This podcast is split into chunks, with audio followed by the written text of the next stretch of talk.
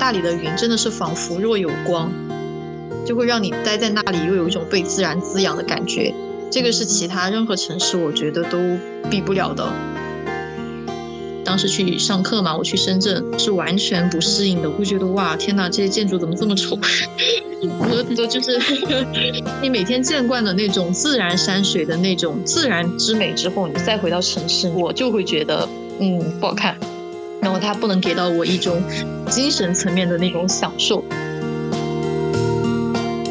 这个是没有办法去保证说，就是大理一定会向你做出什么保证，还是看你自己，你探索到什么样的程度，你遇到什么样的人，或者你最后做出了什么样的选择。可能我人生当中就会浪费这么一年，但是我认为我浪费得起，因为我已经工作好几年了。人不能只有一种身份，在这个社会上，我觉得。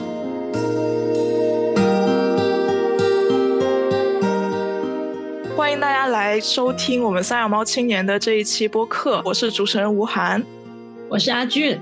我是兔子。今天我们依旧是在三个地方，然后阿俊现在已经从广州搬家到了。杭州，然后兔子也是在台湾，所以我们三个依旧是以远程连线的方式来跟大家在线上见面。我们今天的这样一个主题呢，就是关于大理这个地方，因为最近二零二三年开年，就是刘亦菲主演的这部叫《去有风的地方》的这样一个电视剧的播出，就又一次的把大理给摆到了我们这些在城市里面卷累了的年轻人的面前。然后我们就聊到了说，那大理作为一个带一点点标签的这样一个地方，我们在这里会遇到一些什么样的生活，以及会遇到什么样的人，我们就非常好奇这个问题。所以今天也特别让呃阿俊去邀请到了他的朋友 Coco，也是在云南大理生活过一段时间的一位小伙伴，来跟我们一起分享一下他在大理 Gap Year 的这一年。先请 Coco 稍微介绍一下你自己吧。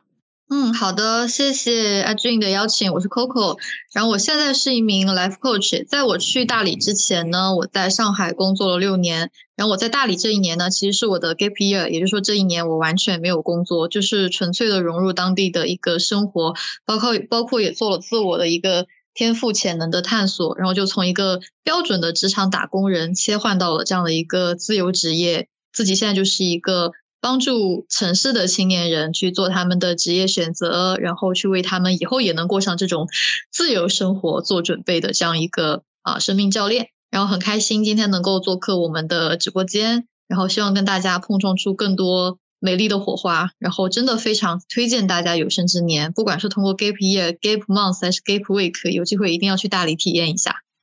嗯，好，谢谢 Coco。然后我们也特别欢迎 Coco 来跟我们分享在大理的这一段生活的体验。其实我们第一个问题就是说，你当时从城市辞职之后，为什么会想要去大理？比如说像我，我自己就是辞职之后，可能就在家里面休息了一段时间。去大理这个选项，在我脑海中其实徘徊了很多次，都没有做下这个决定。就是是什么原因让你选择了云南，选择了大理作为你 Gap Year 的目的地呢？就是有，当然肯定有巧合的地方，是因为我当时是打算全国旅行的。我有个朋友，他先去了大理，然后我们就把大理做了，就是作为了第一站。但是我当时去的时候，我是从上海飞的成都，去参加一个叫冬奥峰峰会的一个活动。当时我朋友他也是之前有在大理 gap year 过，他就跟我讲说，他以后去大理别叫去大理了，叫回大理，叫回家，就跟我安利了很多就大理那边的一些啊生活文化呀，那种野趣啊。但是会让我觉得，嗯，很对接下来的这个旅途有了非常多的期待。然后我到了云南之后，就是第一站其实就是大理嘛。然后在那边待着，我本来是打算，呃，我先可能花两三个月体验一下，我在那边写写小说，把小说框架写好了，我再出发到其他城市。结果没想到一待就发现，咦，这里好像真的很有趣，就是而且我自己处在一个需要不断。补充我内在知识，然后去沉静下来的一个阶段，然后慢慢慢慢就待下来了，就把大理可能作作为了一个呃主要的中心。那平时会去其他的地方，包括也跑到三亚这样的地方去就是切换一下状态什么的。那你觉得那个地方有什么样的魔力，或者说它的吸引力，会让你就这么待下来了？我觉得第一个其实是它的这个自然环境，就是你要在国内找一个有山有水有云，特别是有云，大理的云真的是仿佛若有光，就是可以说是超越就秒杀全国任何地方的云彩吧，就会让你待在那里又有一种被自然滋养的感觉，这个是其他任何城市我觉得都比不了的。有山有海有佛光的那种那种那种，然后就每天就我的小朋友会朋友会就是骑一个小电驴，就载着我在那个田野里面，有有的时候会有油菜花，或有有的就是那种绿色的这种菜地吧，就是我们就骑这个小电驴，然后就在那边放声歌唱，这种自由的感觉会很棒。而且大理有一种文化是，嗯，你你你去到任何一个人家里面去做客，他们都会。很热情，就是就串门子嘛，相当于我当时去的时候也是有朋友在那边，就是但是朋朋友介绍的朋友哈，他们在大理可能已经生活了一两年、两三年，然后他们就会有当地的一些朋友圈吧，就推荐我说，哎，你可以先去这里，然后我就会有当地朋友来接待我，跟我讲大理这边的一些呃生活趣味，而且很巧的是，我第一站去的就是茶马古道，当时是有个朋友在那边有个院子，然后他就领着我就是走那个茶马古道。跟我讲有那个什么秋园啊，有那些这个什么居住在那边的什么在写诗的英国英国英国男孩，然后还有在那边做陶瓷的一个陶艺家，就领着我，就是我们走在茶茶马古道，能够看到很远处的那个洱海，这些人的生活方式都是脱离于城市之外的，他们的节奏相对来说会更慢一些，而且会非常注重身心灵的一些体验。然后我们在茶马古道逛完之后，他就领着我往往不同的那个人他的朋友家里面去，然后就就是你们在有风的地方里面看到的那些，呃，比如本地人啊，或者有些群演啊，其实都是我的朋友，因为我在那边住 了两个月。对，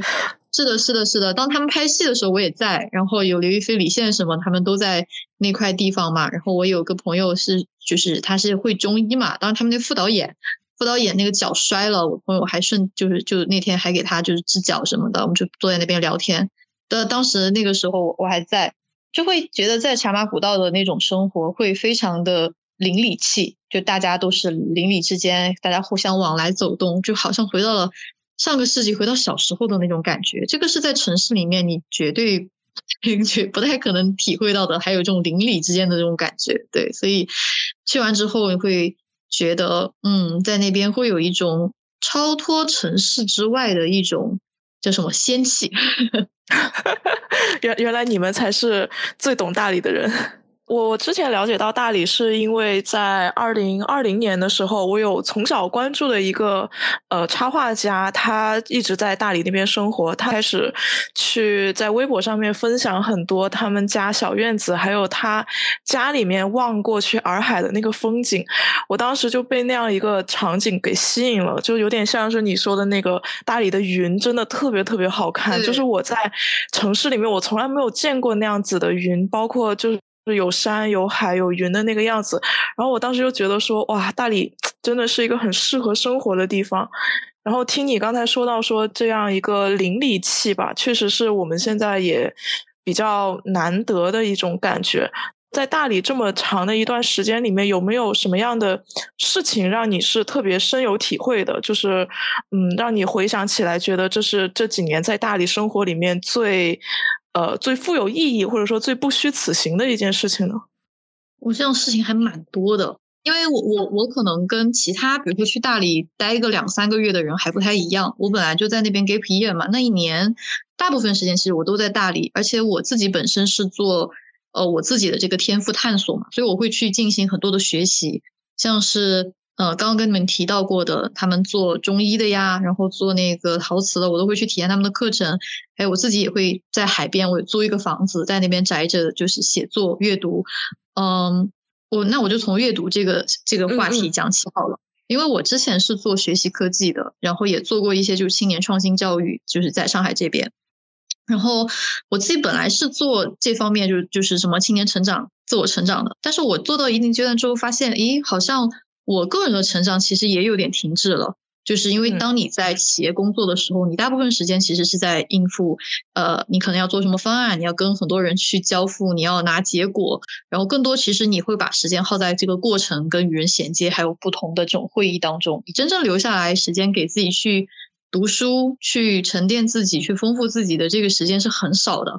然后我就觉得，嗯，我的这个智慧缺乏了。我在大理两玩了两个多月，也去采访了当地的一些有趣灵魂，包括还有一对我印象特别深的，有一对就是呃，就是在大理租了一个院子，他们花五个月时间去呃重新耕地，然后种了，就是造了一个花园，造了一个那个就是田地出来的一对一对夫妻，他们都是纯素主义，不吃就不吃蛋奶这些，然后也很多都是原生态的嘛，就反正就采访了很多这样的人。我到那个阶段之后发现，嗯，虽然我接触了一些这样的人，但是我要写我自己的故事。然后我就到海边去租租了一个，就是靠海大概五十米的房间。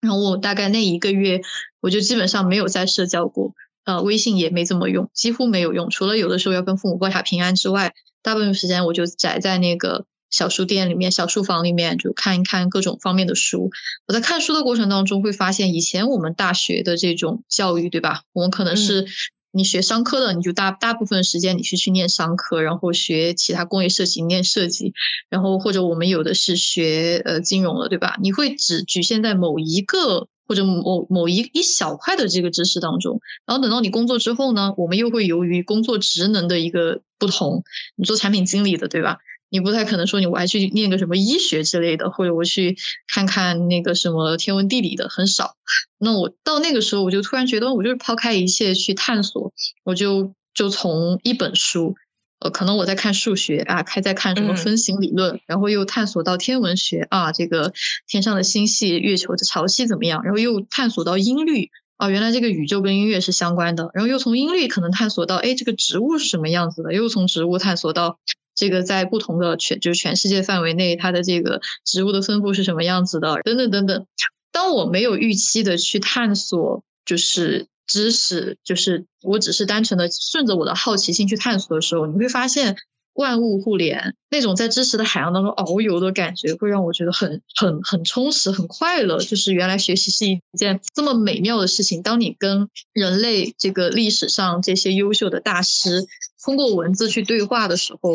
就会让我觉得，其实学习是一件很快乐的事情。只不过我们原来的这种呃教育，或者这个社会现在的这种呃比较偏功利主义的文化，对吧？我必须得去做好手上的工作，我没有时间去享受这种精神层面的快乐。对这个让我非常非常的有感触。这个是对我来讲，回顾过去一年，就有很多我觉得叫里程碑式的一些体验吧。这个可能就是我在大理探索的第一个里程碑。就让我觉得最丰富的就是我有时间去真的读一些好书，就从书本上去拓展我对这个世界的一个体验。第二个的话，可能就是我读完书之后，肯定会去跟身边不同的人交流嘛。那在大理有很多住在当地的一些艺术家呀，或者有一些可能他们也厌倦城市生活的一些呃各式各样的能人吧，我觉得可以这样讲。去跟他们交流的时候。你会觉得他们会很坦诚的跟你分享他生命当中的一些故事也好，或者他们在这一生命阶段他们在探索的东西，你会觉得跟他们是平等对话的。大家没有一个所谓的世俗意义上的身份。如果大家有在北京工作，就北京的那种很拿的那种份儿，但他们到了大理之后，那些所谓那种很拿的那种份儿，他可能也没有，他就是坦诚的在就是跟你分享很多东西，就是大家会回到一个更就是人与人之间最。本真、最单纯、最平等的那种交流的状态，我觉得这是在大理给我很深的两个很深的一个体会。感觉听下来，其实一开始是 Coco 在自己本来在上海工作的时候，有发现自己的成长在停停滞，或者说，其实你已经有很强烈的一个想要自己继续探索、继续成长的一个渴望了。然后我我听你下来，是你到你到大理的第一步，你是首先是呃接触了很多的人，然后认识到了很多不同的人的生活，给你了一个冲击感，然后你又去从。呃，阅读通过阅读这个形式来吸收到了很多以往没有见过，或者说一就是享受了学习的这种快乐，就不断的在汲取外部的这些养分。然后你做的第三步又是在再出去再跟人去做交流，又跟不同不同的人，然后去对话，然后跟他们去聊天，就是跟他们有各种各样的一些交互，感觉就是一个又收着，然后放开，然后又通过一个探索，然后又去跟人去一个对话的一个这样的一个历程。我们如果一直在职场上的话，是很难有这样的经历的体验的。首先，你没有可能遇到，就你在职场上遇到的人，可能都是大家是一个类型的，就呃，以社会的角度来说，可能是一个工种的人，或者说是差不多一个一个链条上的人，大家的技能或者说我们说的黑话，大家都能听懂。然后也没有这么没有人打扰的，因为没有那么多时间可以让自己真的沉下心来，沉浸在一个就是像你说的知识的海洋里面遨游的这么一个物理上的条件，我觉得也没有。然后你再出去再去，你有你有一些新的体会，或者说你有一些自己沉淀下来的东西，想要跟别人去探讨的时候，又可以遇到。各种各样多元的人，像像上海，或者说像我们是在深圳、广州这样的地方，是很难遇到这样的一群人。不是说没有，可能说没有遇到这样的一个连接点，或者说有一个这样的场域，把这些人聚集起来。所以可以来大理 gap 一下嘛。再一个就是，其实 你你可以来 week 嘛。然后再一个就是，其实城市里面有这样需求的人是有的。只是说你可能没有一个好的契机，就是把他们给连接在一起。但是我会很认同，就是探索的这个价值。就像刘亦菲姐姐，对吧？她其实也是因为，如果她没有那个闺蜜去世，她可能不会来大理。但是因为有一些你说叫上天的指引也好，或者就像我们现在正在对话，对吧？哎，我们聊到这个话题了，我觉得我对这个话题好有触动啊！发现哎，好像我其实需要这样经历，但我没有。当你对你自己的生命产生疑惑的时候，对你所就是生活的这个意义，对吧？或者说你生命的这个意义价值，你产生一些疑惑的时候，那么你的旅程其实就就这个起点就已经开始了，你就可能会去开启一个探索之旅。这种探索并并不一定非得是。我一定要到大理这样的地方，因为现在网络也很发达，你也可以去 connect 到很多的人。然后，当你有这样的一些交流的机会的时候，那你探索的过程就就会慢慢的展开。啊，我特别同意 Coco 说的这一点，就是我是去年的后半年开始有。有这样的想法的，其实其实跟你有点像，就是在工作的过程中，发现自己有一点停滞了，然后就会开始去探索不同的方向，然后在这个探索的过程中呢，又会遇到不一样的这种阻碍。就是我的两位小伙伴大概会知道，我在找工作，然后在新的工作里面，其实都遇到了很多，就是我们所谓的城市里面的这种通病吧，就是你工作的你的同事，大家都一直生活在一个相对封闭的圈子里。里面，然后，嗯，对于无论是新人还是新的事情，然后大家的接受度可能都不会那么高。就是在这样一个环境里面，其实那时候我也迷茫了很久，就觉得说，那我是不是需要做一点什么？所以最近也是自己在重新的去挖掘自己内心想要的那些东西。我当时就给自己定了一个目标，就是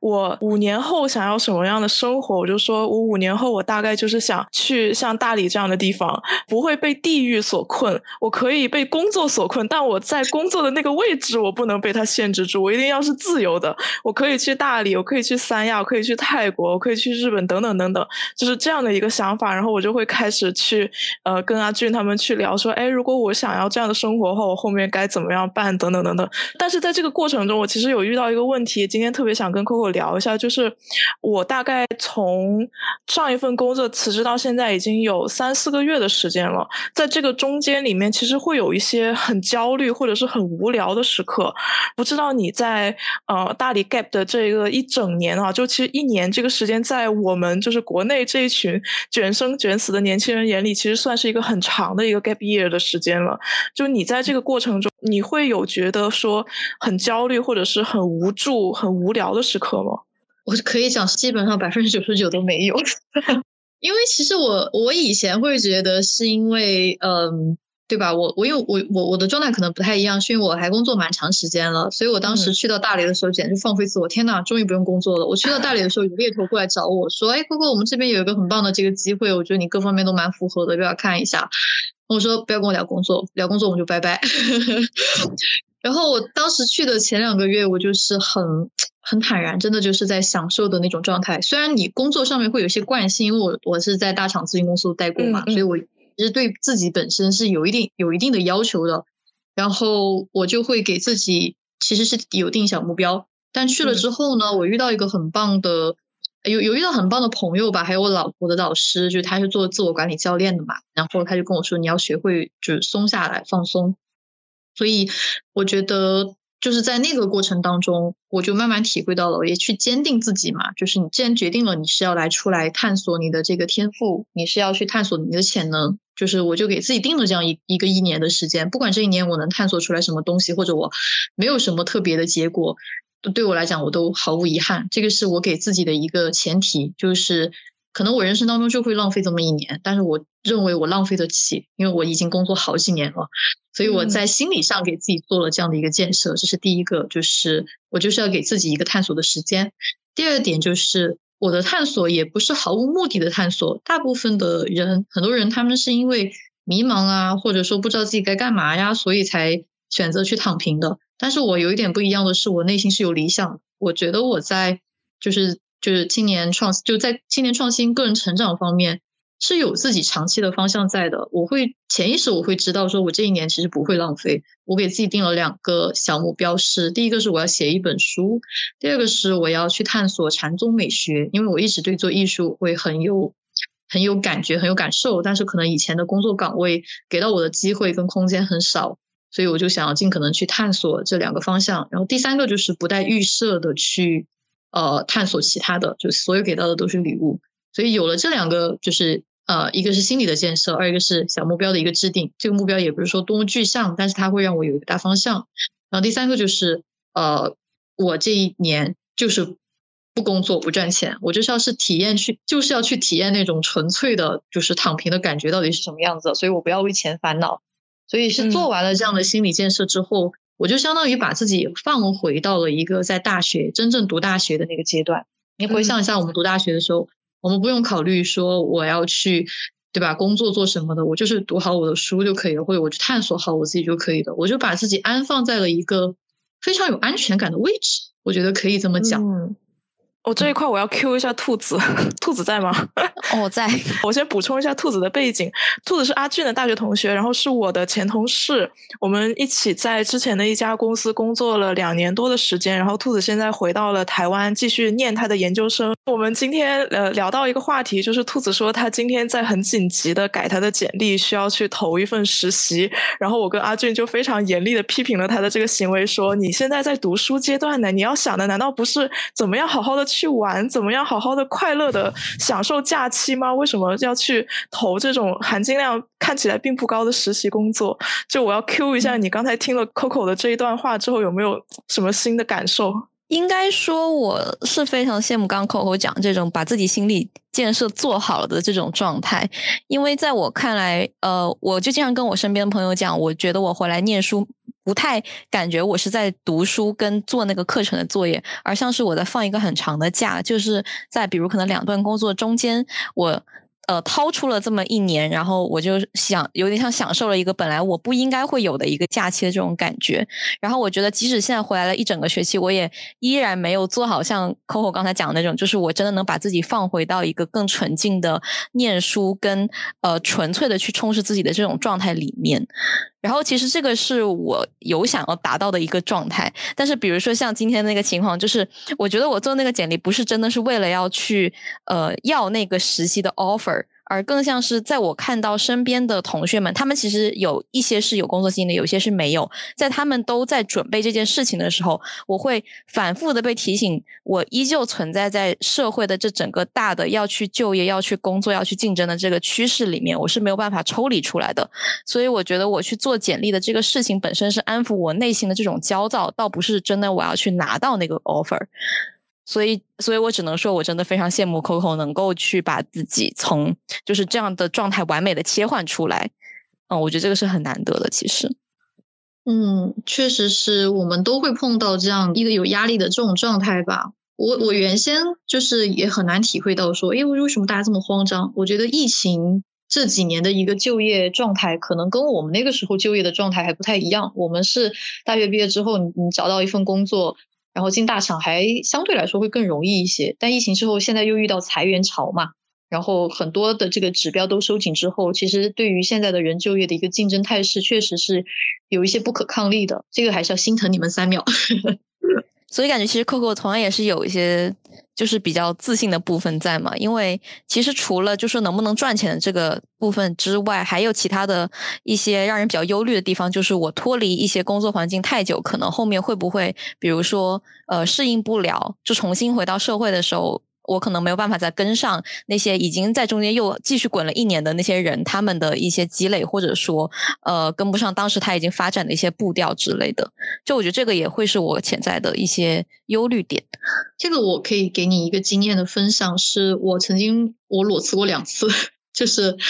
其实每次都裸辞，是因为没有想好说你接下来做什么，又知道现在的状态可能不是一个会让你状态更好的一种情境，所以就选择先裸辞出来。但是我每次裸辞之后，我都可以找到薪水更高的工作。就是说，嗯，它其实是有方法跟技巧的，就是让你，比如说，你肯定要留时间来整理你本身的一个你的一个一个价值嘛，对吧？另外一个就是你要先筛选跟你合适跟 match 的一个公司，还有行业，你愿意去成长的这个东西。我觉得焦虑的这个部分的话。很多时候，我们焦虑是因为我们对未知就是充满了很多的不确定性，而且没有一个真正可以支撑的点给到我们。那我自己的话，因为这方面是在呃，我当时有一份主业，同时呢，我有一份副业。这个副业呢，它没有给我带来就是很说就是说所谓的这种收入，但是呢，就相当于呃，我有一个自己的工作之外的一个组织。那我在从事就是我的比如说志愿工作的时候呀，我还有一个另外一个小的这个社群网络。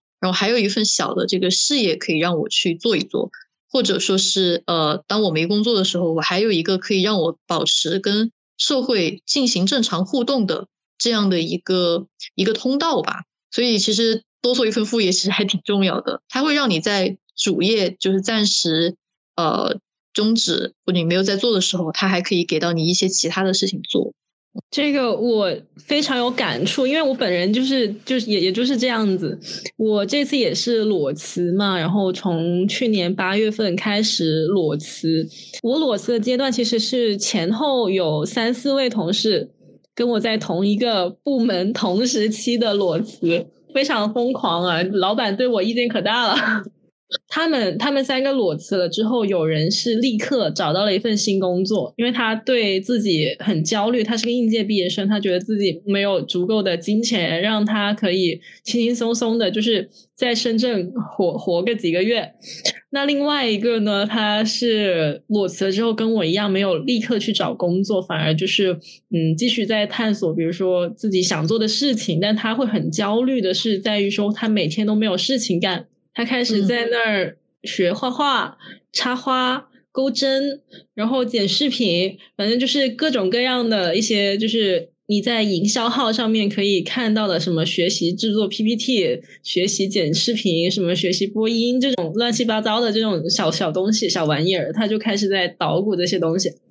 我的话就是我我裸辞了之后，我就相当于全身心的去做了大梅沙村子的那个项目，其实让我整个。旅程会觉得还蛮充实的，而且没有没有特别焦虑或无聊的感觉，而且那个东西做的还蛮久，做了好几个月，一直到十二月才结束。而且我现在在找工作的话，也会让我很有底气，就觉得说，嗯，我现在在找工作的话，这个工作不能占据我太多的精力跟时间。对，就我我会觉得说。我打工不可能打一辈子，就是你要拿退休金的话，在中国我们这一代可能要打工打到六十五岁，然后我们才二十多岁，你还要有四十多年的工要打，然后我觉得没有必要这么紧急的把自己套在这个东西里面，可以说多多拓展一下，而且如果你有个副业，或者说你。你因为我我那副业是比较志愿志愿者的那种性质的，我会觉得说，那跟这样的一群人待在一起，会比你在职场上那种尔虞我诈，或者说都是利益，就是都都是谈利益、谈得失的人在一起，会更加的快乐。这个东西真的是很很重要，就是人不能只有一种身份在这个社会上。我觉得，嗯，是的，我感触最大的是。其实单一的身份，它没有办法去满足我们的个性跟天赋的一种释放。因为现在我们所做的大部分工作，其实是为了维持这个社会的一个正常运转嘛。它已经存在了很多年的一些行业了，但是呢，你如果说要在这些行业当中发挥更多的，比如说创造力啊、创新的东西，它对于安全性的一个要求会更高。可能你有创造力想发挥，但对不起，我们这个要先 保证我们这个安全有序的进行，我们不需要你那么多的创造力。那么年轻人多余的创造力，你又把它分到哪里？这个其实是一个蛮值得我们思考的问题的。说到我心坎里了。我是一个呃文案工作者，就是其实创造力在我我的工作当中其实还蛮重要的，就跟阿俊和兔子他们作为用研的角色会不太一样。但是我之前在公司的时候，公司给的那个条件就是你要在有限的条件里面。尽量的发挥你的创意，我当时就整个人就是，嗯，你在说什么？你你你要不要再说一遍？你自己听听看。对于公司的来说的话，它首要保证的是你的产出的频率，甚至它都不那么看重你产出的这个质量。就是在在我们这个行业里面，很多时候就是文案的价格为什么被打的那么低，就是因为有这样的公司存在。所以那个时候就是说，其实对于自己的创意这一部分，那时候非常的不自信，就说啊，我我真的是一个有创意的人吗？我是不是只要按部就班的完成？公司给的这些标准就好了，就这个这个是我当时那时候最迷茫的一件事情。然后经过了这一年被毒打的这个过程，我就感觉我看开了，好像有没有创意也不那么重要，要不要在这个规矩里面办事儿好像也不那么重要。就只要你市场需要什么，那我就可以是一个什么样的人。就有点像你们两位刚才在讲的那个，就是说我不能只有一个单一的社会身份这一点，我非常有共鸣。就是只要我足够斜杠，我的杠够多，那我。可能在这个社会上生活的，呃，一个技能或者说是我能够获得的这样的一个市场的青睐就会更多，这是我的一个感觉。因为我前面想，本来就是 Coco 讲到说，在就是去到大理之后，有看到有很多各式各样的，就是厌倦了我们所谓叫主流社会里的身份的人，他们聚集在了那个地方嘛。然后我那时候本来特别想问说，到底是厌倦了？工作的人，大家会自发的聚集到大理去呢，还是说，其实一般的像，比如说我可能不是那种非常典型的，就是能够完全放下自己，然后回到那样的一个状态的人，还是说是像我这样的人过去，可能我也会慢慢的变成在那个地方，我就也许我就有一自己的一个转变，然后就真的能够去跳出原本的身份，然后变成一个更加纯粹的状态。所以你觉得是偏向于哪种更多呢？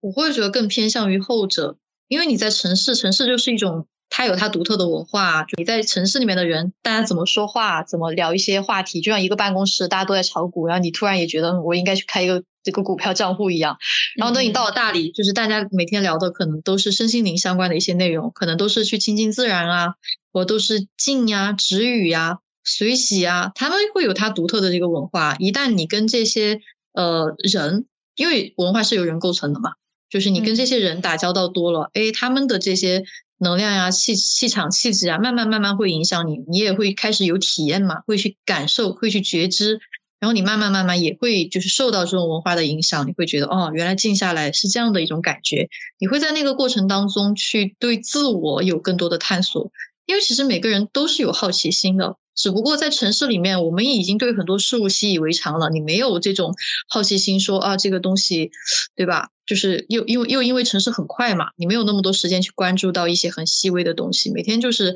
上班下班啊，回到家里，呃，跟朋友玩一玩，聊聊天，然后刷刷自己喜欢的内容，对吧？微信、微博，然后可能再探索一点其他东西，然后又回到第二天的这个轨道了。你一直在一个这样的轨道里面，你其实对很多。这个环境下面发生的东西，你就会处在一种无觉知的状态。但是你去到大理，或者说去到有一些这种很亲近自然的地方，哇，天上的云好灵动啊！你每天都会被那种美震撼。然后洱海旁边那个水的那个流动，那个夕阳，对吧？那个颜色的渐变，然后地里面突然又就是今，其实现在是长大葱或者长长蒜苗的这个时间。然后你看到那些绿油油的菜呀，哇，你就会觉得很欢喜。然后又有谁？对吧？又在又在遛狗啊，或者海边有一群人在跳舞啊，就很，大家都是属于这种很灵动，就很释放的那种状态。虽然也有一些神经病哈，这个必须要说一点。你会在这个过程当中，你会看哇，人可以以任何姿态，就是在不影响到其他人的这种方式下面，以任何姿态去生活。就会你会觉得哇，原来我也可以把我不愿意展露的那一面给展露出来。我会觉得这样很自在。我觉得这是大理那个独特的场域所带给我们的，就是没有什么是不合理的。这一点是我有一次我跟另外一个朋友我们在上海做茶会，就说是做直语茶会。结果来来了之后，我们就没有跟他们就是有什么互动嘛，就开始就在就直接在泡茶了，然后让大家一边喝了茶，你可以在这个空间里面选择你舒服的位置，你想看书也好，你想冥想也好，你想躺着也好，就没有任何的舒服，就大概一个多小时。然后等到我们一个小时结束之后，大家来分享感受的时候，有两个女生就觉得，天呐，我进门的时候就知道是止语茶会，没有想到进门就开始止语了，我开始都还担心说。哎呀，怎么他们不跟我打招呼，好冷漠呀？或者又担心这个，哎，我到底应该做什么？他们会觉得有点手足无措。但是实际上，他说到后面的时候就觉得，哦，我看到有人在那边看书，然后看到有个人竟然在那躺下睡着了，好，然后我自己慢慢也就安安安安在下来，就放松下来，就无所谓了。其实你会发现，有很多我们在城市里面头脑当中设想的一些，呃，这个不可以，那个不可以，或者我是不是要顾及到很多的一些条条框框的呀？到了大理之后，大家都就是默认的，变得不需要去，就是被那些常规所束缚，就会回到一种以人为人本主义的那种以人为本、自由自在的那种感觉。嗯。确实是。因为我今天录之前，我还专门去看了一些视频，然后包括我之前有在 B 站首页突然被推到，就是在大理旅居的一个 UP 主，他有去传，然后他当时就讲到说，他其实是旅居了七个月，然后就要回北京工作的那个节点，他录了一个视频，然后后来我就推荐你，反正也看了几个其他的，大家普遍就提到说，就大理真的是一个特别疗愈的、放松的，然后自由的一个地方，看到那些云啊，还有那些海跟山，觉得自己。非非常的渺小，就是在如此宏大的一个自然面前对比起来，感觉好像所有的烦恼都是那么的微不足道。然后还有大家在那边都交到了很多的朋友，就是感受到了那种撇除掉身份跟所有规矩束缚的一种真情的感觉，就跟城市的冰冷形形成了非常鲜明的一个对比。然后实话说，我觉得还是。是真的，呃，有吸引到我的，但我确实是跟刚才吴涵有讲到的一样，就是我觉得他非常深刻的在吸引着我，但是我就是不知道为什么，我好像没有想象，没有办法想象自己去做这件事情的那种那一天。嗯，我就当然我也不知道这是为什么。我补充一下，就是我我在看到这些就跟兔子同样被这些场景吸引的时候，其实我内心会在想，这到底是网络给人呈现出的大理的样子，还是说这是大理的真实生活？它是不是像我们想象中一样，是一个类似乌托邦这样的地方？嗯，我觉得这个问题很好，但我觉得我没有办法去代表所有大理人，我仅代表我自己。就是可能来分享一下的，就是它确实在比如说人文环境跟文化层面，绝对是独立于像是什么北京、上海、深圳，甚至很多二线城市，绝对不会有这么特别的变化。所以你说它是理想主义的乌托邦，我觉得它是值得这个评价的。但是你说在大理生活的这群人，就是他们真的有那么乌托邦吗？就是他们就没有其他的烦恼了吗？那肯定不会的，每个人都有烦恼，他们也有他们，比如说要面临的一些，比如说是。呃，身心的问题、探索的问题、与社会融融合的问题，肯定都是有的，这是我的感受。刚才其实我们好像讲到挺多是后面进驻到大理，然后可能选择留在那边的人的情况。嗯，其实 Coco，你去之后有没有跟他原本当地的一些居民他们产生一些互动？就是旅居的人过去之后，跟他原本本地就在那个地方的一些居民之间，大家会有怎么样的一些？嗯，会一起玩吗？就是会有怎么样的一些互动交流吗？其实我们现在所说的大理哈，它其实更某种意义上来讲，其实是新大理人的大理，就是这群可能在城市里面已经有过很多探索，然后到大理的一群新大理人，然后他们可能在这边对旅居定居，甚至有的人就是在那边，比如签个十年、十五年就在那边租房嘛，然后也有在那边住了十年以上的人。他们不是大理的原住居民，但是因为在大理可能住了五年、十年以上了，然后大理的整个这种所谓的放飞自我的这种灵呃文化，也是他们可能慢慢带起来的。那我觉得就是这样子的一个人群，他们本身就是，就其实我们讲是新大理人。然后你说的那种大理本土人，其实就是那种白族人，就是可能生活在那边的什么白族人、彝族人啊，或者就是大理市区的人。那他们的生活其实跟我们现现在向往的这种呃有风的地方，或者大家的这种有趣灵魂，其实还是有差别的。他们可能还是就跟以前的中国人差不太多，就是正常的我们种田种地，然后就是安家置房，然后去进行自己的生活。然后他们每家每户面都会有那个，都会有一炷香嘛，就是白族的那个照壁呀。然后他们每每个村子会有那个本祖庙，在这个本祖庙里面，他们红白喜事或者添丁什么的都会在在那个本祖庙里面去，就是去去办，就是做饭嘛，对吧？就是去吃东西什么的。每个月都会有那么几场，然后。每个村子可能还会有，有的还会有自己的小学，就是他们就是白族的这个文化，祭祀祖先、供香这些东西是他们本地的文化，就是沉淀下来的。然后这些新大理人去了之后呢，他们有一些自己个人的一些特色，比比如说有很多在那边做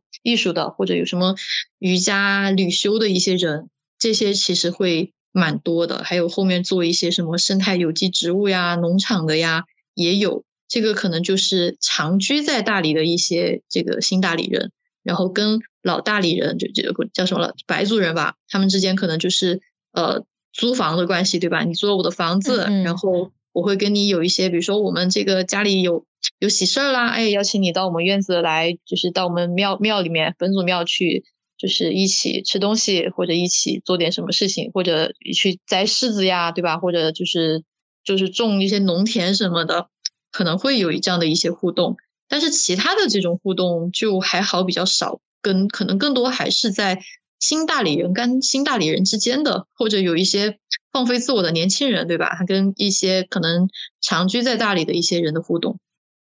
嗯，我刚刚听到有一句特别好笑，就我想象过无数种形容新大理人和大理本地人的关系。你刚才说那个就是房东跟租客的关系，真的有笑到我。是嘛？确实是，确实是。对，但是其实我还蛮能理解这个的。其实因为我我之前在做大梅沙村，就是它在一线城市嘛，深圳里面的一个村，它也是属于有一整批的。就有组织、有纪律的进去了一整批艺术家、咖啡师，搞音乐的、搞创意设计的，然后搞陶瓷的，反正手艺人、创意人一大批有有组织、有纪律的进去了。但其实他们跟本地生民呃居民的生活确实是割裂的，只可只可只是说村民知道说进来了一个就是嗯可能比较奇怪的人呃搞艺术的，但是。村民跟他们之间，除了邻里邻里关系之间可能会熟悉认识一下之外，其实很难说双方融入，或者说给对方的生活带来多大的改变。我觉得这个是很难的。我的理解是这样的。对，除非有些做生意的，比如说我家做蓝染的，对吧？然后像那个有风的地方，它不是也有这种。帮当地的一些农民把他们的产品卖到就是其他地方，就这种公益助农吧，也会有这样的一些项目，但是相对来说会偏少一点。就我我个人的感受啊，除非他们是专门做这一行的。我有朋友他们是做那个做这种生态种植的推广的，然后有做这个有机农副产品就是贸易的，那他们就会跟当地的这种农民打交道就会更多一些。嗯，但其他的话，可能我自己接触也比较少吧。我我感受到的就是。还是新大理人跟新大理人交往比较多一些。嗯，其实我想问的是，像像 Coco 你的话，就是笃定打定主意说我在大理，我就是要探索我自己的，我是不工作不赚钱，就是不不探索这个金钱这方面的一个东西的。但是应该你身边应该会有一些人，就像你你说的，就是有朋友到那边其实是去呃有有一些自己新的事业，有开拓自己，比如说像。那个做做身心灵、做瑜伽那些，可能他们本来也不做这个，或者说他们本来在其他地方做这个，后来搬搬到那边，那边变成他们的根据地了。其实我我想我想问的是，如果说有些人可能像吴涵跟兔子一样，就是他们可能比他们决心更多一点，我想要去大理了，但是我有一种担忧，就是我能不能在大理就是生活下来？你你会给他们一些什么样的建议，或者说你？能告诉他们一些什么样的信息，消灭一下这个信息差，让他们更勇敢一点之类的。那我就来好好科普一下。其实我之前有写一篇文章，讲就是爸爸那个叫什么，我不想努力了。我写了一篇推文，嗯，然后里面就讲的是大理的生活水平其实超乎想象的低。就是如果你只是想要租一个房子，对吧？差不多就是一千块左右，就就是恰就是一最普通的那种单间房，在古城五六百一间，就是只有一个房间哈，然后带个洗手间这样子。然后一室一厅的话，可能稍微住的好一点，就一千五、两千五中间的都有。然后如果你想要租那种，比如说两室一厅的别墅，比如说像在大理小院子里面，去年我听到的有差不多四千二，四千二你就可以租到两室一厅的那种别墅了，还还带院子、带楼顶的那种。这个房租拿在上海的话，你可能只能租一个很很简陋的一个房间，但是你拿到大理可以租一个非常好的一个 house，就是生活成本相对来说比较低。然后像然后吃东西的话，如果你只要不是说去呃去去经常下馆子什么的，你要自己做饭的话，就是那边的蔬菜水果都还还挺便宜的，相对来讲，就是相对比如说在城市里面买一个买买一斤菠菜要六七块。然后去那边的话，菜市场两两三块钱一把，就有那种小菜场嘛，就是我们住在海边的村子里面都有农民他们来卖这些东西，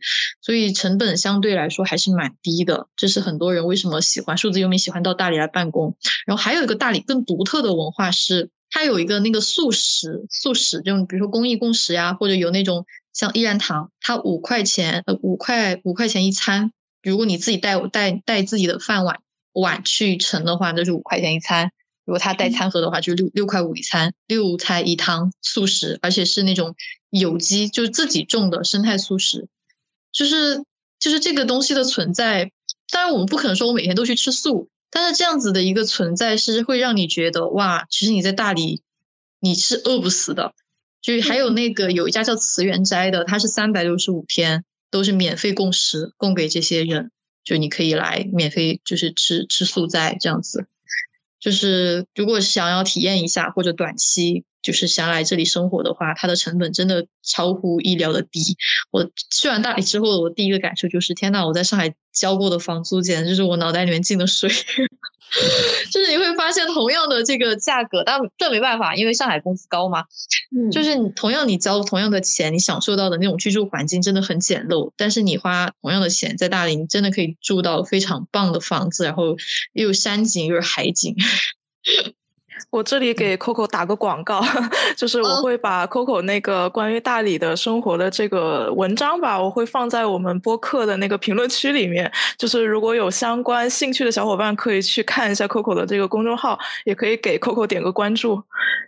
好，谢谢。我当时去的时候，就是就是我爸爸会也会催我，因为有没有其他压力。就是我做这个决定，我其实只是通知了一下我父母，没有跟他们说我需要怎么跟他们商量，你同不同意啊这种。因为我自己本来是就蛮早就独立了，就是我包括我大学毕业出来找工作啊，去其他城市呀，就我还是就是独立的比较早。然后，但我爸爸呢，他属于那种他不支持，他不反对，就是他不支持也不反对，但是呢，他还是会觉得。你呀，你去那边三个月了吧，对吧？你你还是得工作呀，年轻人不能年轻就躺平了。然后他还会跟我讲，就是在我以前在上海努力拼搏的时候，他说：“哎呀，女孩子不要那么拼，对吧？你回来找个三千块的工作可以了，对吧？能够养活你自己，不要好高骛远。” 这样劝我。等我真的来躺平了，他又说：“你爸爸五十岁了，我还在努力的干，对吧？我还在拼搏，还在奋斗。你居然比我还提前退休。”他说：“你这个要不得呀！”就又开始焦虑。然后我就写了这样一篇文章。这个其实涉及到很多人说：“哎，我想要来过这样的生活。”但是呢，他们的一个。就是心理环境，除了自身的一个坚定性之外，还跟他们所处的圈子，比如说父母支不支持这件事情，其实很重要。如果有父母的这种支持的话，你会觉得没有什么后顾之忧；如果说父母也还不支持，你就会觉得好像心里面其实是有点膈应的。那这个是我原在在跟我的一个客户在聊天的时候才发现的，因为他的父母是做那个就是老师，父母双方都是老师，父母是老师或公务员的这种，他就觉得。孩子，你最好是要安定下来，特别是在这个疫情这个年代，对吧？你要是连份正经的工作都没有，你就去做这样做那个，我就希望，比如你在天津或者你在你在哪哪哪哪，对吧？你就是做个老师，你稳定下来就可以了。然后他当时要做的决定是他想从天津到北京，天津到北京才多远啊？他他都还觉得。他都还觉得，哎，就是不行。他说，我觉得我还是得让我的父母支持我，这样我心里面才会觉得，就是希望大家拧成一股绳，一条心，就是我才会舒服。我的话是因为我爸妈，我们我父母是经商的，我家里面就是家族也是做生意的嘛。他们本来就是这种属于走南闯北，年轻的时候也会去不同的地方啊。所以相对来来讲，我这方面的阻力会少一点。嗯，这个其实还蛮重要的。所以大家在决定说，哎，我要不要去过数字游民的生活？呃，要不要就是去换一种，切换到一种就是我很向往的那种生活方式？其实也还是要衡量一下自己已已有的一个呃，就是资源啊、环境呀、心理支撑啊。就是如果在比如说我还得去跟我父母就是做做做做斗争的这种状态下面，那我觉得至于你要脱离原有的环境去做出这个决定，确实蛮难的。但是如果你能够。很清楚的跟父母讲说，哦，我很清楚我做这件事情是为什么，然后我希望达到什么样的一个目标。如果达不到的话，我可能我会有什么样的一个 Plan B 啊？你跟父母讲清楚，其实他们也不是不能理解。但是最难的一点就在于，你你又跟他们讲不清楚，他们就会觉得你是小孩子胡闹。对 对对。其实这个我还蛮有感触的，因为我本身是广东人，就可能全全国各地的人对于广东人出外打工的都有个吐槽，甚至 HR 都会有忌讳，就觉得广东人在外地是待不长的，他们就是对广东总有一种就是过几年一定要回去的这种情节，就是留不住广东人，就他们会有这种想法。因为像我我妈也是，我本身是广州的。然后我当时跟妈妈说我要去深圳打工，然后她说什么你要去那么远的地方？他就觉得说你你我们我们我们在增城区，你去个天河区差不多得了，已经很远了，就是没有办法接受这个事情。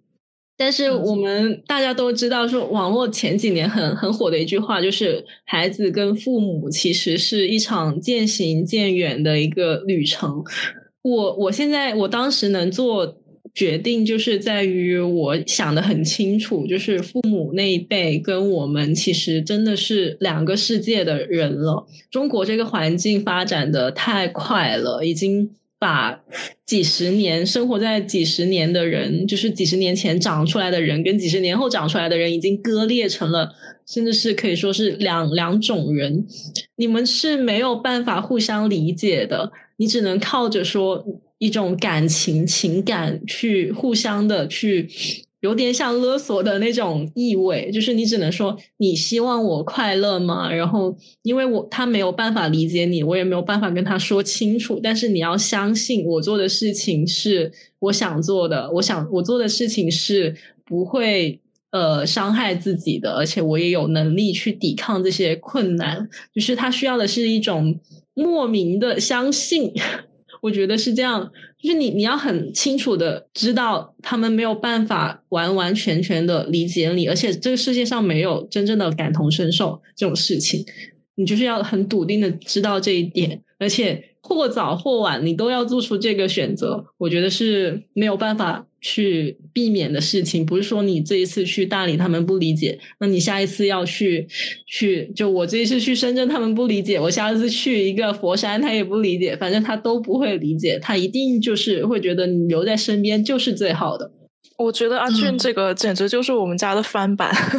就我我家在越秀，你知道吧？我妈跟我说了一句说：“哎呀，你在越秀生活，你要不去隔壁珠江新城去找个工作吧？珠江新城离我们家地铁三站路，就是这种程度。这能叫隔壁吗？”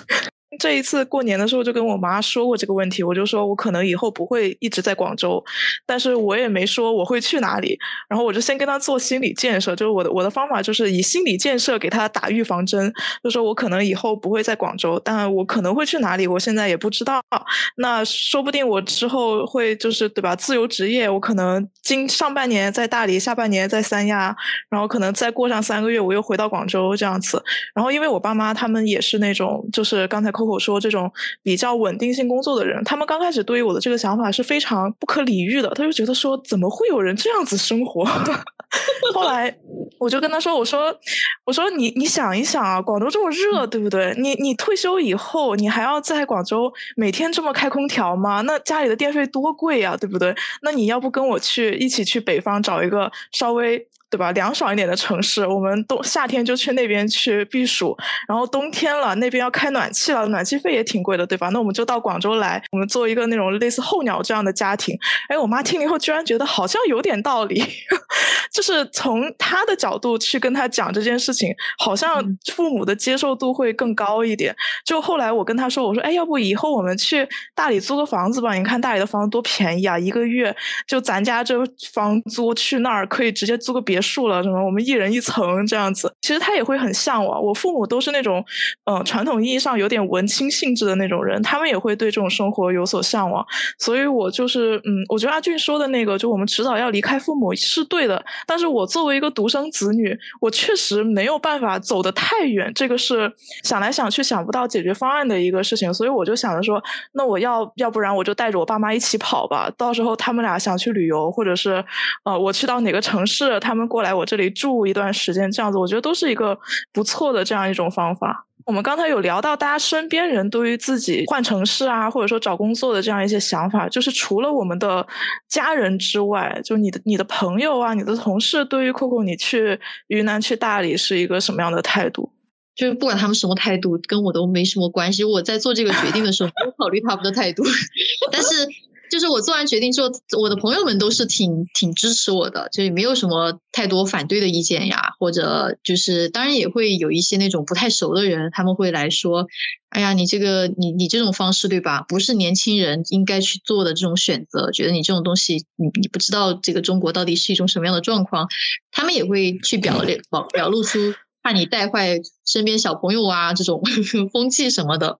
但是我认为这个其实是个人的一种选择。这个真的没有所谓的对错，或者说是呃怎么怎么样，但是呢，会有改观的是，我就举个例子哈，就是我原先有一个前同事吧，他是他就会觉得以前看就在 Coco 做这些东西对吧，觉得你就就是一个挺不着调的一个小姑娘而已，但是等他后来我 Gap Year 结束之后，在八月份的时候，我发了一篇文章嘛，就是以世界为师。呃，就是像水一样流动起来，我的 gap year 的一个总结嘛。然后他就看完那个总结之后，他就跟我说：“哈，哇，酷酷，我真的我对你刮目相看。就原来你在进行这么就是这么棒的一场生命实验，就是真的看到了你踏踏实实的在探索一些对你来讲很重要的事情。然后他会有很大的一个改观，然后也会觉得啊，我有机会我也想去大理去进行这样的一个体验。这个是我觉得在一开始你开始这样旅途之前。”我可能没有办法跟我父母讲，说我究竟在做什么东西。我只知道这个是我要做的选择，我能够想象出来它对我的一个重要性。但是呢，我既没有做出什么实实质性的成绩，我也没有办法拿什么东西去证明说这个东西一定是对的。其实会在刚开始的时候会有一种你没有办法跟任何人解释的这种状态。但是等你结束之后，我觉得会。当他们看到一整个历程，包括我自己内心的变化呀，我这个职业生命的一个转化，他们会看到哇，原来这样的探索是很有价值的，又开始变得非常非常的羡慕你。他他从一开始的那种觉得很羡慕你，是觉得你有这种时间去浪费，觉得哇，我也想去旅游这种羡慕，到后来他看到了原来你的这种探索是对你生命的这种探索，是就是去探索出了除了你生存意义，这就叫什么？生存层面、生存的意义之外的那个生命意义的这种精神层面的追求的时候，他那种羡慕会是反思自己：哦，我这个短暂的生命里面，会有我在我现有的这个生活状态下面，我有没有可能也去做这样的尝试？你对他就像是一种共鸣了，你会去引起他对他生命的一种一种思考吧？会有一些小朋友跟我这样讲。因为我想到前面我说我看了一些呃，就是我看那个 UP 主拍的大理的视频，然后他用了挺大的篇幅去描述自己在大理怎么样的获得了就是 inner peace，然后一直就过着一种。就像仙境般的桃花源一般的生活，然后它的结尾，它就是说，现在呃，就它的大意大概就是说，现在我已经有点像是我休息了这么长的时间，我真的很爱这里，然后但我现在要去回到我正确的生活，我要重新上路。就是他在里面有一句这样的话，就他用的就是“正确的生活”这一个词，我记得特别的清楚，是因为当时有一个弹幕飘过去，他就说，到底怎样的生活是正确的？然后当时其实听到他说那句话。对我来说也是看那个视频当中的一种打断，因为我觉得我还沉浸在他完全享受大理生活的那一个氛围里面。但他这样子说的时候，会让我突然有一种，他其实也没有真正的说觉得大理它是一个我能够永远永远待着的，他所谓自己就是一个非常正确的生活方式的感觉。所以那个时候，其实我也在想说，嗯，其实对 Coco 你来说。就包括像大理生活这种整个的一个历程啊，你在里面做的很多事情，你的一些变化，它对你的一个价值的定位，它到底是怎么样呢？因为我觉得好像挺多旅居的人，大家只是把它当成了一种短暂的。有点像是住脚的一个地方，然后大家在这边休息够了之后，可能还是会离开的。嗯，我特别能理解这种状态，因为它大理代表的是一种缓慢的生活方式，它确实能够给你的心灵啊、身体啊，就是去疗愈、去充能的这样的一种状态。就是它是一个，就是能够让你在你很很低谷或者很很很忙的一种状态，或者说你想要寻求一些。生命的突破的时候，你短暂的在这里停留一下，但是，一旦你充能之后，你可能能力能量恢复，你又好像觉得我可以去为这个世界做更多的事情，或者我还有更多想要探索的。大理可能已经满足不了我了，那么他们又会流动到其他的国家，比如说他们去泰国、去新西兰，或者有的也会选择回到城市去创业，因为大理它给大家的一种能量场就是。我在这里就是来进行一些生命的思考的，我就是我就想一个人待着，或者我就是想要过一些一种跟以前完全不一样的呃生命状态。那它肯定会有一个变化，就是你是从可能能量不那么充足的时候，到一个能量更加充足去进行一些深思。那你思考到了你将来想要做什么事情的时候，那一个自然的流动，你可能就走掉了。但是也有很大一部分人，他们就选择了留在大理。因为他会觉得，呃，就是大理这片水土，就是你，你真的像我刚刚从大理，我当时去上课嘛，我去深圳，然后去上海，我去到深圳的时候，我是完全不适应的，我会觉得哇，天呐，这些建筑怎么这么丑？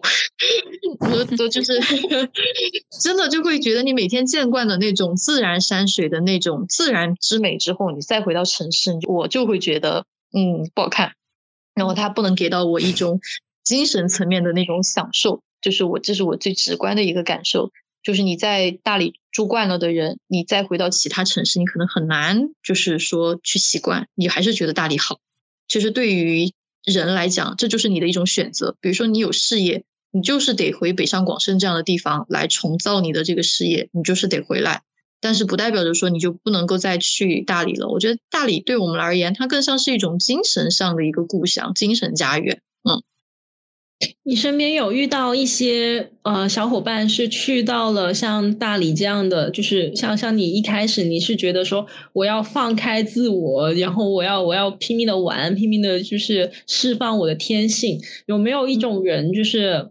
他从小被束缚惯了，就是我举个例子啊，可能有些人他本来就是很很很有规则、很有条理，然后从小就是有教科书、有教条一样带领着他怎么生活的那种人，一到这种环境去，会不会就是有部分人会更加的迷惘，或者是更加的焦虑，就无所适从，然后。他会会不会走向两个极端？一个就是我无比的适应，我觉得无比的舒适；另外一个是反而觉得自己更加的焦虑了，陷入了一个更无法享受自己的一个状态。我我觉得这是世界上大千世界无奇不有，有可能有这样的状态，是因为他可能本来就是这样子的人，他可能很难打开自己。但是我觉得大理跟其他地方不一样的是，它的这种自然山水，它本来哪怕是他一个人独处，对吧？它都是一种对个人的一种疗愈，他可能能够找到一个让他心灵安静的地方。但是也有很多小伙伴我接触到的，他们是呃在那边待了一段时间之后，还是焦虑说：“哎呀，我回到城市之后，我要怎么去构建我未来的生活？我还是得为我的生计所忙活的时候，他可能又开始焦虑了。这个是没有办法去保证说。”就是大理一定会向你做出什么保证，还是看你自己，你探索到什么样的程度，你遇到什么样的人，或者你最后做出了什么样的选择。嗯，其实我我是最近跟一些其他的朋友聊天，会发现说，其实最终治愈我们的就是一些非人类的东西，比如说，比如说，比如说像现在很多人会养宠物。然后现在有很多人会去旅游，然后就是这种自然的，然后像这种小动物这样的一种类型的，或者说，就有的人失眠的时候，他会听一些白噪音的那种那种东西，就是往往治愈他的都都是一些就是不要人类存在的东西，就会给他带来的疗愈反而是最高效的。我觉得听下来就是大理会有这样的一种氛围，就是如果你是需要这种呃非人类的交互给你一些反馈的话，我就觉得大理是一个很适合的地方。我突然想到阿德勒，他说所有的烦恼都来自于人际关系。所以疗愈你的一定不可能是其他的另一个人，他一定会还带给你其他的某一些些烦恼，但是非人类的东西都可以给你纯粹的疗愈。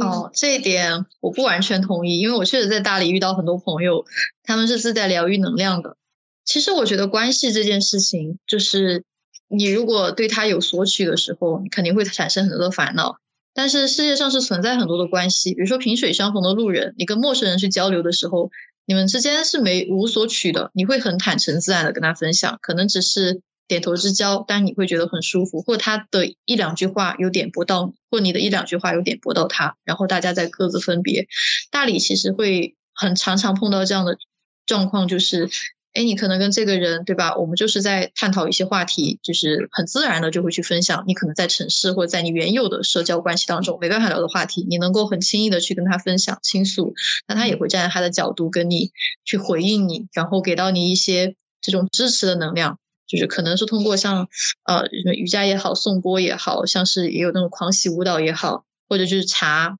就是甚至你也可以去海边，就是单独的坐坐，跟某个人喝个咖啡，这些都变成了一个很自然而然的事情。就是没有那么多的利益的计较的时候，你其实整个人会就是会很会放松很多。嗯，这个不只是说动物带给我们，其实人本身也是高级动物嘛，我们也是有灵性的。只不过以前我们在城市当中或者在有些关系当中，我们有太多的。呃，考量了，但是当你能够把那些嗯条条框框的东西给拿掉，束缚住你心灵的东西给拿掉的时候，你会发现人与人的关系很简单，很简单。杰克，我描述这种就是更加纯粹的，就是人之间的一种关系，就是真的会让很吸引人。感觉起来，就真的这种邻里关系，就感觉只在再小的时候，可能本身我们也没有戴太多的有色眼镜或者条框去看待世界的时候，我们感受到那种纯真的，很久很久已经没有再感受到过了。其实，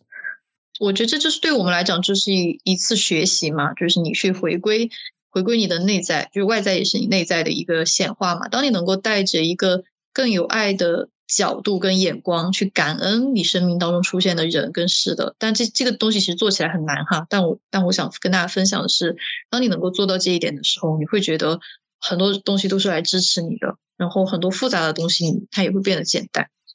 嗯。因为我以前其实是去过大理的，但我就是以一个比较像旅游者的那种身份去的，然后其实去了也有好几天吧。当时我就感觉是这是一个，而且我们可能都是去的像古城那种，它可能也已经被商业旅游化就非常严重的一些地方，所以。当时其实我是很明显感觉自己没有融入到当时的那个城市那个环境里面去的，所以我就今天听下来，感觉如果我之后有机会再去大理，然后想去追寻那种更加呃，就是。跟大理本身或者跟大理当地的人有更多的互动的这种感觉的话，可能我自己也需要做一些努力。就是我，我确实可能需要去放下一些思绪，然后到那个环境里面去，真实的去感受跟尝试去融入，而不是我只是在那里走。可能我光是在那边走，我是没有办法那么好的去进入到那种状态的。就我现在感觉会是这样。你需要有我这样一个本地朋友带你玩。对。刚才不是说到那个大理的生活成本吗？刚好我最近也准备要换房子，在广州这边就是租房这件事情非常头疼。我听完 Coco 这样说，我突然我手上的那个房产中介的 APP 都不香了，我就觉得我好像没有必要花那么大的钱去租一个就这种逼仄的两室一厅的房子，就觉得特别的亏。我们刚刚有聊到，就是 Coco 说，嗯，他本身是一位，我是 Life Coach，就是天赋职业咨询师，你可以这样称呼我。嗯嗯嗯，好，就是刚才 Coco 有有讲到那个，呃，他在每一段裸辞之后都会有一个自我探索、自我调整的这样一个。呃，Coco，可不可以大概跟我们聊一下你的工作的大概的内容？就有什么样的一些小伙伴，比如说这种想来大理躺平的小伙伴，或者说是我们刚刚有聊到说想要换城市、想要出国的小伙伴，就什么样的一些呃人，他适合去进行这样的一个自我探索，以及他需要有一些这种个人定位上的一些帮助。其实我现在的客户就是有两类蛮明显的，就是因为我覆盖的还蛮多，我学的是高管教练，然后我一般会给一些中高管做一些这种就是教练辅导。那因为我年纪比较轻嘛，所以我接的高管也比较少，然后我更多是在做职业转型这块会比较多。有两类，一类是要出国留学的留学生，很多时候我们在留学的时候不知道自己对吧，我的天赋方向在哪里，然后我学什么样的专业，或者我去完那边之后我回来我要找什么样的工作。他们都处于一个还蛮迷茫的一种状态，所以我一般我就会给到他们这样的一种就就测评工具嘛，就是给世界五百强高管测的那种工具，会有会有一些这种方法，让你看到你的天赋优势在哪里，包括你的个性特征，然后以及你生命当中真正能够激发你的东西是什么，然后去帮他们看到他们的一个长期定位。然后我前两天咨询了有个客户，他很他很有趣的是，他本身是做设计的。然后我们在探索的过程当中发现，他对于理论的研究，就是审美理论，还有对于就是工作本身给他的激励，他会非常的就是有热情跟动力去做这件事情。然后探索出来，他未来想要成为的是未来学家，就是他是想要把他对于比如说呃可持续发展，对于人类生活的这种观察，通过艺术创作的方式。然后给做成作品，然后去传递给更多的人，然后一定是落脚在人未来人们的这种生活方式上面的。这样子通过我们的这个就是啊天赋职业定位，他会看到一个就是不只是这个当下，可能是五年、十年之后，你想要就像呃武涵刚刚提到的，你会去想自己五年之后到底什么样子。很多时候，我们的未来并不是我们想象出来的，而是我们思考、探索跟选择出来的。那么我现在所做的这个身份就是。帮大家在你们去进行思考、想象、探索、选择的时候，让你们知道你们本身对吧？我可能是一基础盘，我我是一个什么样子的。当你对自己有一个基本的认知之后，你再去构想你的未来，哎，你会知道这个东西可能会更适合我。然后我们再一步一步的去摸索，去享受我们这个探索之旅啊。这是一种人，就是他可能对于这个世界还没有太多的感知，但甚至对自我也没有太多的感知，但是他只是有。因为生活了也十几二十年了嘛，他会有一些人生故事啊，就是有一些体验之类的，你去引导出来让他看到。然后第二种就是呃职业转型的，很多人做这份工作觉得哇天呐，这工作做的我就是天天上班跟上坟一样。我但是我不知道我自己的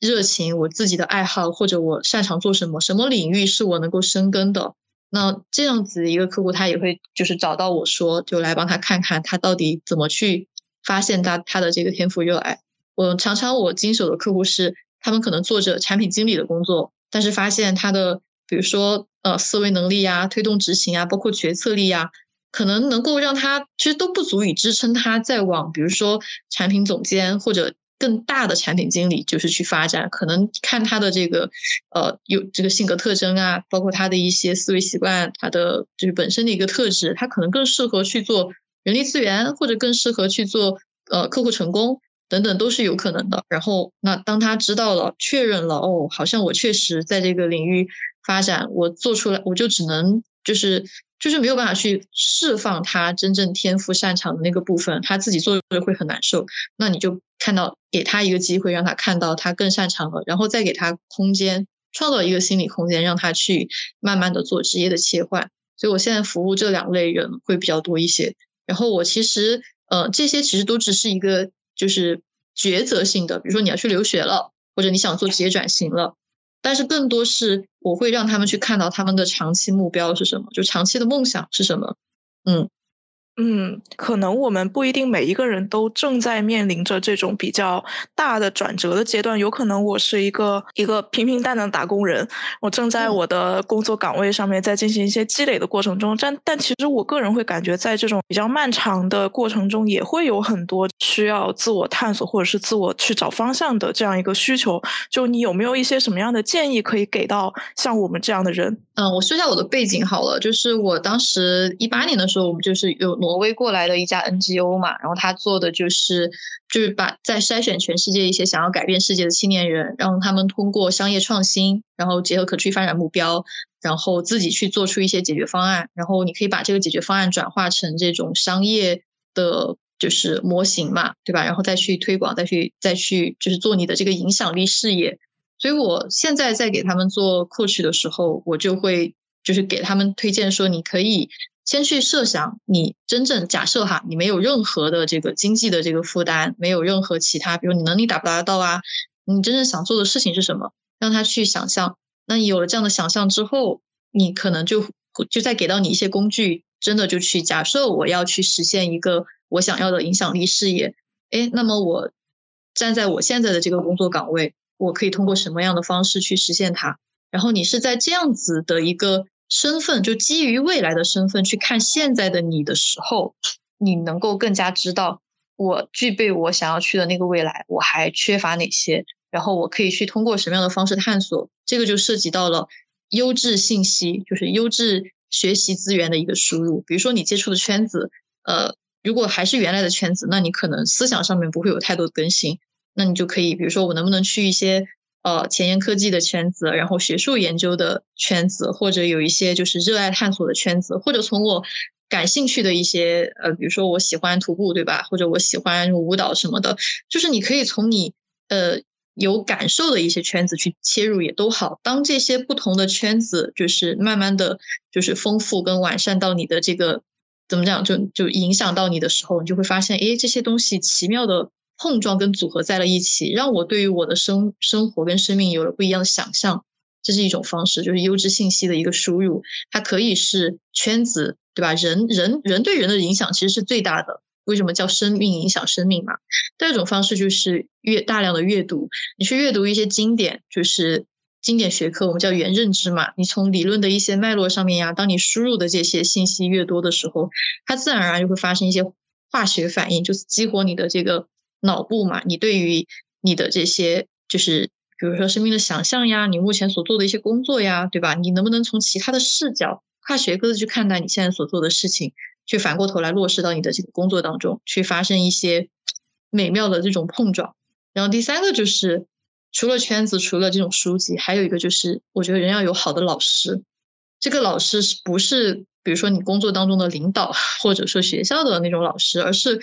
可能你能够把它作为榜样的身边的人也好，或者说是人类历史上出现的一些伟大的灵魂工程师，或者有一些 做研究的这些大师，你真的觉得把他当榜样去学习他所了解的这些领域，然后他的一个使命、愿景、价值观是什么样子的，去跟他的这种能量做链接。然后我其他建议我就先不多给了，就给这三个方面的吧，就是去丰富，就是嗯，就是自己信息优质信息的一个输入。然后去输出一个就是新的你，谢谢 Coco。就更多的信息，如果有需要的小伙伴，可以从 Coco 的公众号找到 Coco 吧。我们准备的提纲本来是比较多篇幅关于大理的，但是 Coco 给我们补充了非常多关于自己的人生目标选择，还有大理的相关的经历的补充吧，就让我们这一期节目感觉丰富了很多。就谢谢 Coco。你们开始我还以为会聊很多，比如说云南文化什么的，不会文化，我们只是一群在去的人比较了解，比较想了解一点。因为我看到那个提纲的时候，我在想，就是云南的本地文化，其实我也不算特别了解，就是了解一些他们的什么当地的雅马呀，然后有一些那个什么就是蓝染啊，我还我其实也，诶，当时也在想说，是不是要聊这方面多一点。可能就最后就变成了一个嗯人文社科类的一个一个灵魂叩问了。毕毕竟我们有两位用研出身的小伙伴。啊，OK。行，好的，那谢谢 Coco 这一次来参加我们的播客。然后后面就是我们大家，因为我们这档播客大部分都在讲，就是我们这个年纪的人经常会聊的一些话题。就比如今天我们是聊的说去大理，或者说是裸辞找个地方躺平之类的这样的话题。就后面如果我们有一些什么相关的话题，我们都可以一起再过来聊一聊。嗯，大概是这样子。谢谢，感谢 Coco，谢谢 Coco 的时间。好，嗯，拜拜，拜拜。拜。拜。